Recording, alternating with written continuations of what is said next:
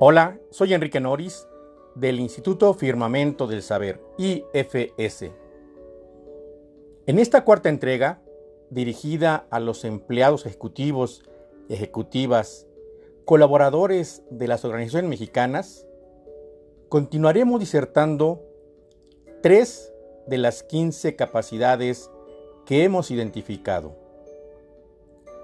Primero, definición de objetivos. Segundo, delegación. Tercero, indicadores de logro. Iniciamos. Definición de objetivos. Saber hacia dónde vamos es básico para iniciar y realizar cualquier actividad. El objetivo define al sistema, los procedimientos, los participantes y todos los recursos que se deben suministrar y consumir.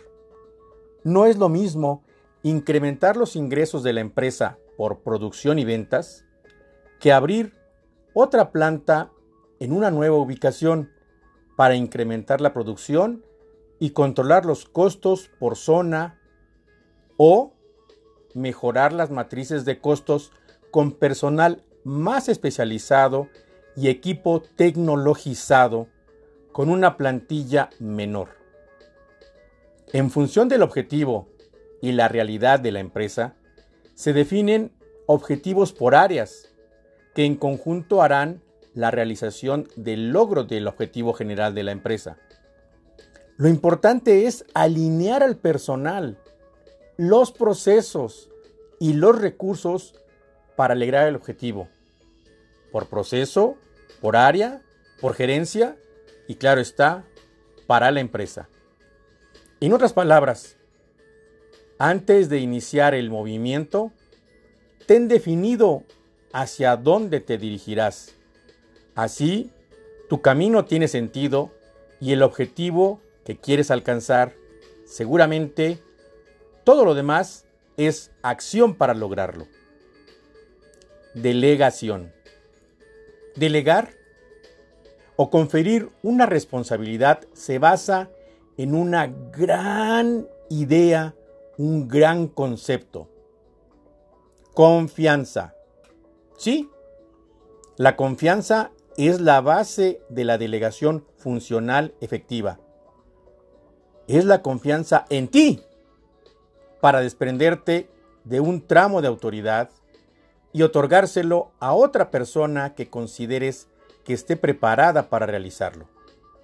Primero confía en ti para que confíes en la otra persona que te representará con la delegación que le otorgues.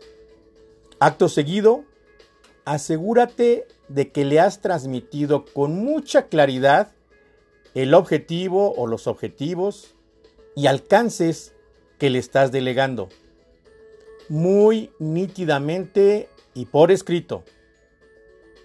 Limitaciones, si existiesen también, acláralas. ¿Qué es lo que la empresa espera? ¿En qué tiempo y con qué recursos? Al otorgar delegación, debes definir su responsabilidad e investir su delegación con la autoridad suficiente para efectuar su encargo. Esas son las bases de una delegación sana y productiva apoyarle y servirle como coach durante su curva de aprendizaje, fortalece su delegación y también tu liderazgo, pero sobre todo fortalece al equipo humano y a la empresa en su totalidad. Indicadores de logro. Lo que se mide se puede mejorar. Si esto es verdad, deberemos medir todo lo que hacemos, la producción, realización y ejecución en un periodo definido. Dinero entre tiempo, indicador. Ejecución en un periodo definido, indicador. Producción entre personal, indicador. Rechazos entre cumplimiento de calidad, indicador. Ventas entre tiempo, cobranza entre periodo, clientes entre prospectos, cantidad entre unidad. es importante el conocer estadísticamente los logros de producción que requerimos para crear indicadores. Con esta tendencia podremos conocer el ángulo de la gráfica, el promedio y la desviación estándar.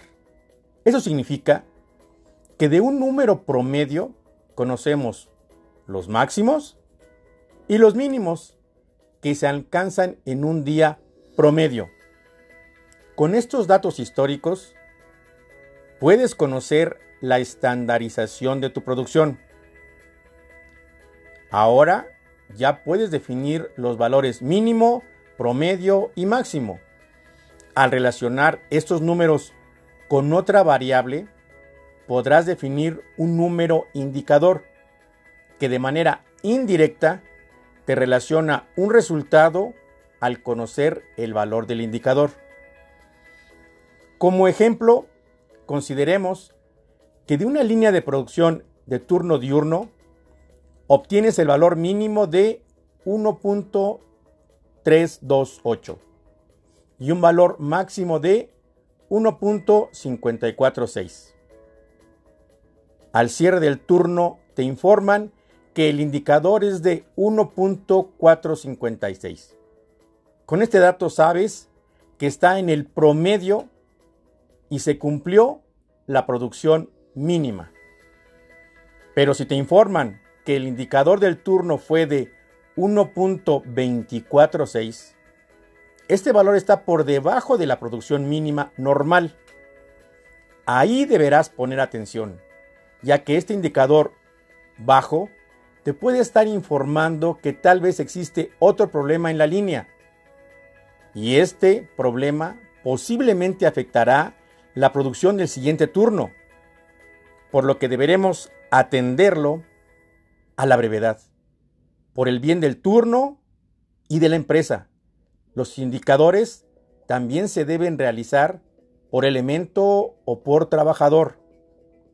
Así, con conocer el historial podemos decidir premios, bonos o incremento de sueldos o de responsabilidades de una manera imparcial, justa y documentada.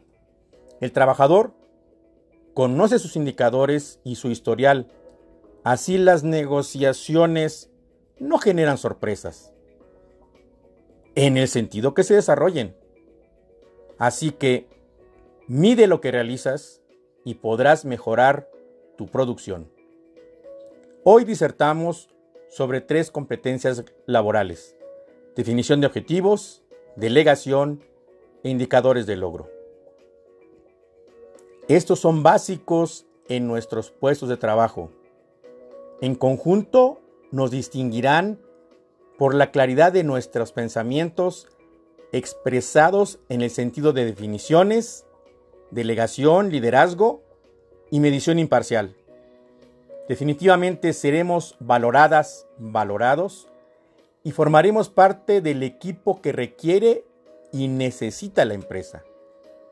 ¿Quieres revisar y fortalecer tus capacidades ejecutivas de definición, de delegación y de creación de indicadores para hacerte más útil, eficiente y exclusivamente necesario en tu empresa?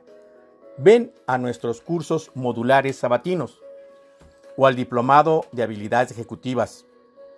Envíanos tus preguntas o contáctanos vía WhatsApp al 442-175-3199 o al 55 6249 2353.